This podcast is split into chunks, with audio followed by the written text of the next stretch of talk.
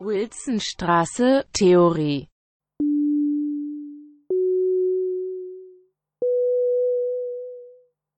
Propedeutikum zu den ästhetischen Grundbegriffen im Sommersemester 2020. Mein Name ist Bernhard Siebert und ihr hört Teil 4 der zweiten Sitzung zum Thema des Trauerspiels als Allegorie. In den ersten drei Teilen ging es um Walter Benjamin und um seine Arbeit an bestimmten Begriffen, die er philosophisch und philologisch neu denkt, und um einen kurzen Einblick in das deutsche Barocktrauerspiel. Hier in Teil 4 versuche ich darzulegen, was eine Allegorie ausmacht und wie Benjamin den Begriff für sich fasst. Teil 4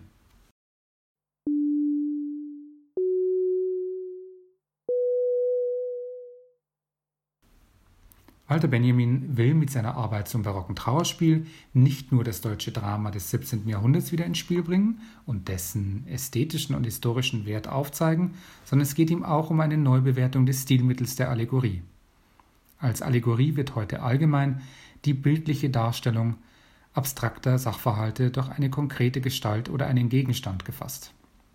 Und ein Beispiel, das häufig genannt wird und das sich schnell erschließt, weil es uns sehr präsent ist, ist die Darstellung der Gerechtigkeit als Frauenfigur mit verbundenen Augen, mit einem Schwert und einer Waage in der Hand.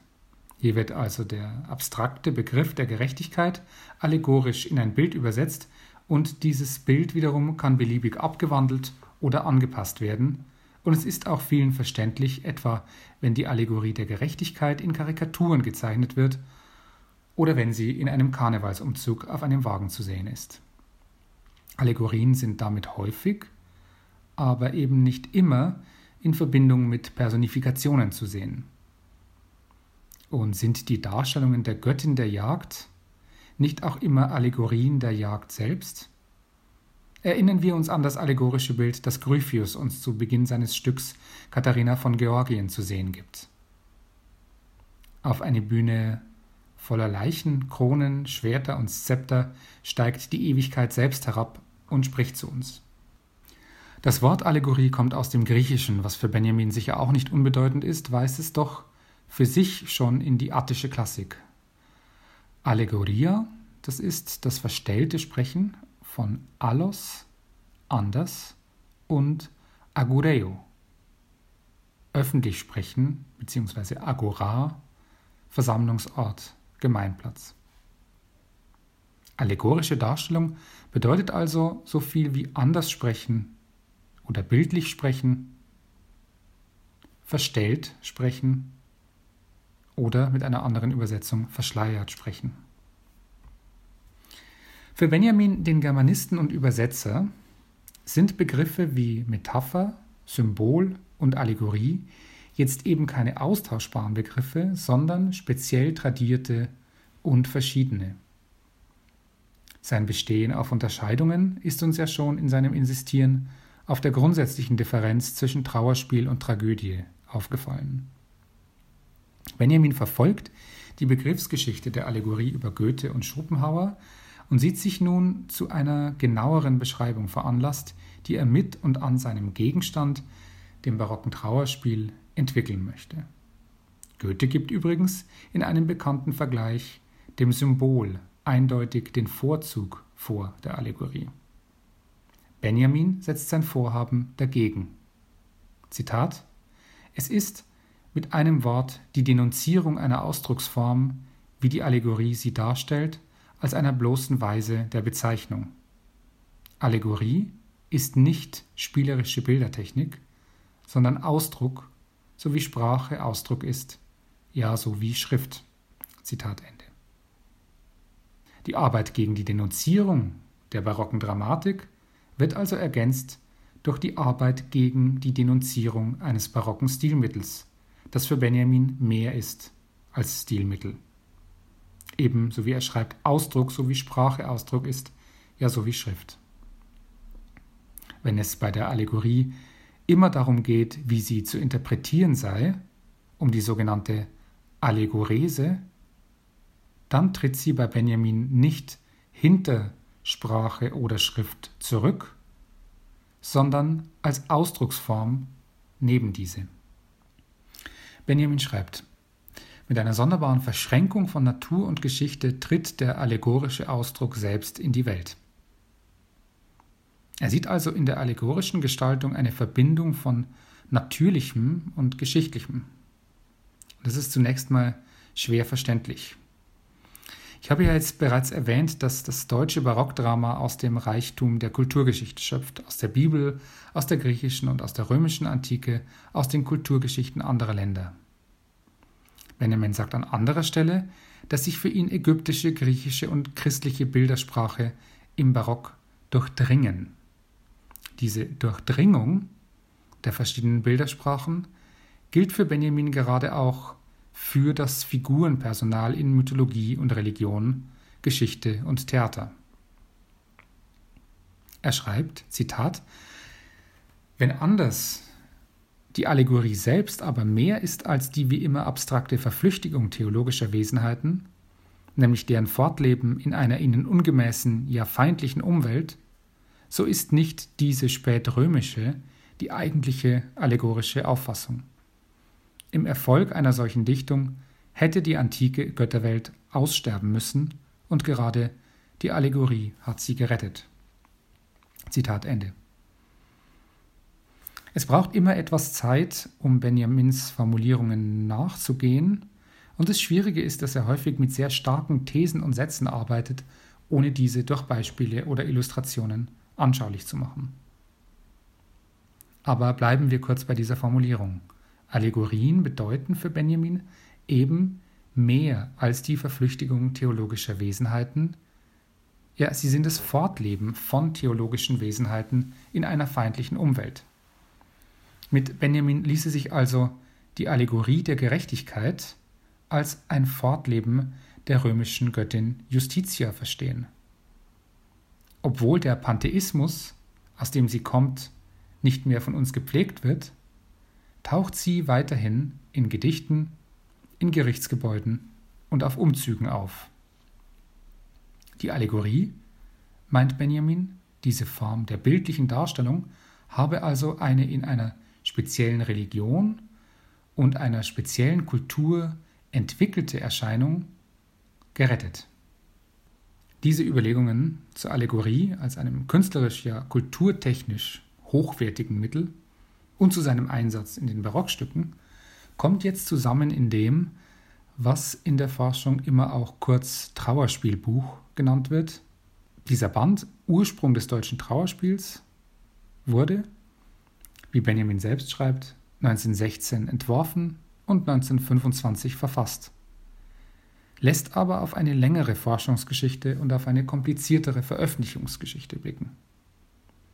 Benjamin beschäftigen die barocken Dramen seit er Mitte 20 ist, und wenn diese Beschäftigung in eine größere Arbeit mündet, dann darf nicht vergessen werden, dass Benjamin sie so nicht veröffentlichen konnte, weil sie als Habilitationsschrift an der Uni Frankfurt nicht akzeptiert wurde und erst Jahre später durch die Hilfe von Dritten überhaupt erst verlegt werden konnte. In diesem Zusammenhang schreibt Bettine Menke, ich zitiere, Benjamin verfasste Ursprung des deutschen Trauerspiels als Habilitationsschrift zur Erlangung der Venia Legendi für Germanistik an der Frankfurter Universität. Das Scheitern dieses Versuchs, in ein akademisches Amt mit gesichertem Einkommen zu gelangen, nicht zuletzt am Antisemitismus der deutschen Universität. Hat teilgehabt an der Erzählung von Benjamin als tragischem Heros. Zitat Ende. Diese Arbeit, Ursprung des deutschen Trauerspiels, gliedert sich in drei große Teile.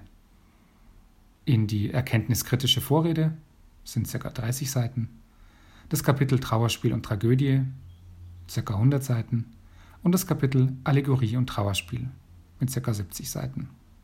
Und in der erkenntniskritischen Vorrede bespricht Benjamin ein geisteswissenschaftliches Problem, ja, er gibt einen methodologischen Einblick in seine eigene Arbeit. Es handelt sich um eine Vorrede, die er erst nachträglich hinzugefügt hat. Und sie beginnt so.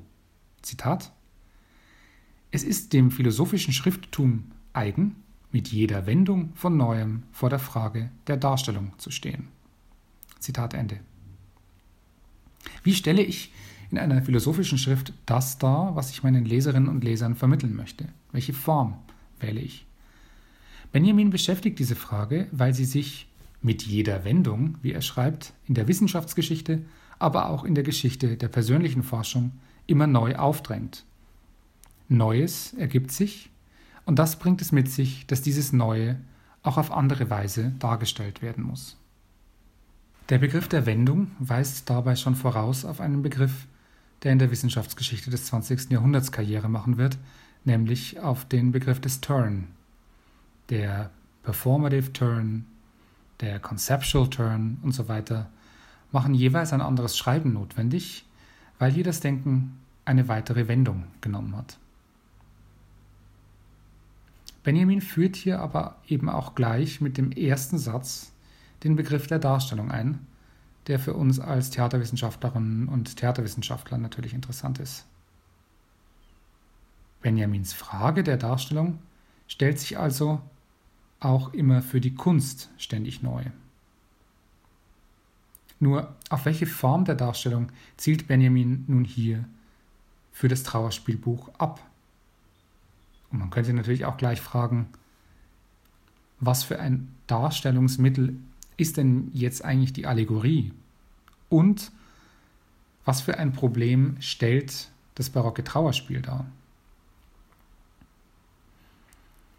Ich würde hier gerne ein längeres Zitat von Walter Benjamin bringen, von Anfang dieses Buchs, einerseits um die Problemstellung, die er skizziert, zu erweitern und andererseits um seine Sprache mal länger erklingen zu lassen und ein Gefühl dafür entstehen zu lassen, wie er denkt und schreibt. Zitat will die Philosophie nicht als vermittelnde Anleitung zum Erkennen, sondern als Darstellung der Wahrheit das Gesetz ihrer Form bewahren, so ist die Übung dieser ihrer Form nicht aber ihrer Antizipation im System Gewicht beizulegen. Diese Übung hat sich in allen Epochen, denen die unumschreibliche Wesenheit des Wahren vor Augen stand, in einer Propedeutik aufgenötigt, die man mit dem scholastischen Terminus des Traktats darum ansprechen darf, weil er jenen, wenn auch latenten, Hinweis auf die Gegenstände der Theologie enthält, ohne welche der Wahrheit nicht gedacht werden kann.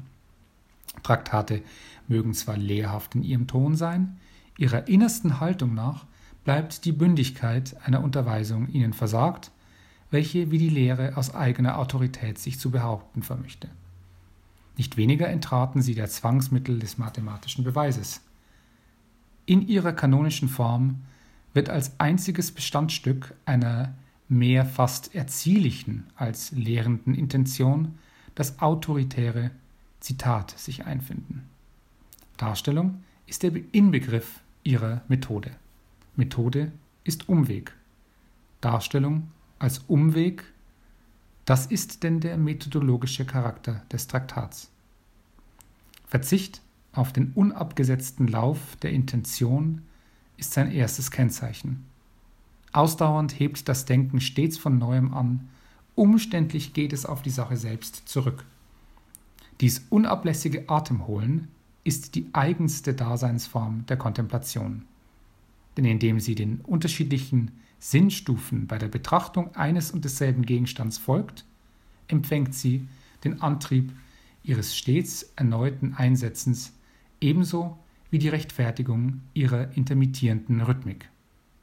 Zitat Ende. Benjamin gibt also auf den ersten Seiten Form und Rhythmus seiner Arbeit an einer Darstellung vor und es geht ihm dabei um den Traktat. Im Traktat von lateinisch trahere für ziehen oder dann Traktare für behandeln ergibt sich eine Abhandlung die für ihn weniger eine Streitschrift oder eine Missionsschrift darstellt, sondern die die Leserinnen und Leser mitnimmt auf einen Weg, vielleicht einen Weg durch verschiedene Trakte eines Gebäudes und da mal immer wieder ansetzt. Ausdauernd hebt das Denken stets von neuem an, so wie Benjamin schreibt, so wie er auch spricht von einem unablässigen Atemholen und von intermittierender Rhythmik. Wenn man so will, dann spricht Benjamin im Traktat zu uns atmend, lebendig, weniger um uns eine Lehrmeinung aufzudrücken, sondern vielmehr um seinen Gegenstand zu umkreisen und langsam einzuholen. Das ist es, was das Buch von Benjamin zu etwas Besonderem macht und auch zu etwas Rätselhaften, das immer wieder neu gelesen werden will. Benjamin bietet eben keine Zusammenfassungen am Ende von Kapiteln, er bietet keine Rück- und Vorverweise innerhalb des Texts und er erschwert dadurch die Orientierung.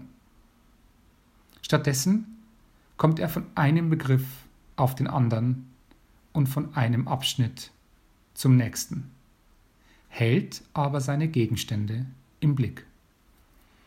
Und wenn Benjamin jetzt von Ursprung spricht, dieser Ursprung, der ja schon im Titel des Buchs drin ist, könnte man dabei meinen, dass er auf einen Grund, auf eine Quelle zurückgeht, auf einen Ort, in dem eine Tradition entspringt und auf den sie zurückzuführen ist. Bereits in seiner Vorrede winkt aber Benjamin einen solchen Gedanken ab.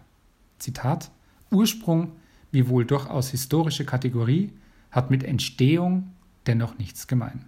Im Ursprung wird kein Werden des Entsprungenen, vielmehr dem Werden und Vergehen Entspringendes gemeint. Der Ursprung steht im Fluss des Werdens als Strudel und reißt in seine Rhythmik das Entstehungsmaterial hinein. Zitat Ende. Statt einer Quelle setzt Benjamin das Bild des Strudels, eines Strudels, der in seine Rhythmik bereits das Entstehungsmaterial reißt. Und das Geräusch, das dieser Strudel macht, schallt, die Wellen, die er auslöst, schwappen bis in die Gegenwart herüber. Dass gerade Theater diesen historischen Nachhall sicht- und hörbar machen will, davon ist Benjamin überzeugt. Zitat Entschiedener als andere Formen appelliert gerade die dramatische Form an den historischen Nachhall. Er ist der Barocken versagt geblieben, die Erneuerung der literarischen Habe Deutschlands, welche mit der Romantik einsetzte, hat die Dichtung des Barock noch bis heute kaum betroffen. Es war vor allem das Drama Shakespeares, das für die Dichtenden unter den Romantikern mit seinem Reichtum und seiner Freiheit verdunkelnd vor den gleichzeitigen deutschen Versuchen stand, deren Ernst dem spielenden Theater fremd war. Zitat Ende. Während also Shakespeares Stücke von England aus, gerade für die Romantiker, im 18. und 19. Jahrhundert einen Siegeszug auf die Bühnen aller Welt antreten, geraten die gleichzeitigen deutschen Versuche, also die deutschen Barockstücke, rasch in Vergessenheit. Ob das, wie Benjamin vermutet, dem Ernst geschuldet ist, der dem spielenden Theater fremd war Benjamin geht jetzt auf eine Lesart ein, gegen die er sich stemmt. Zitat: Das Trauerspiel des deutschen Barock erschien als Zerrbild der antiken Tragödie. Keine richtigen Stücke sind die Dramen der Barockdichter also für die Literaturwissenschaft und für die Theaterschaffenden, sondern Zerrbilder, schlechte, verzogene Kopien der klassischen Originale. Was wird Benjamin jetzt gegen diese Ansicht zu setzen haben? Wie wird er die Ehrenrettung der Barockstücke vornehmen wollen? Und wie wird er die Allegorie verteidigen? Dazu kommen wir dann im nächsten Teil der Vorlesung. Ende von Teil 4.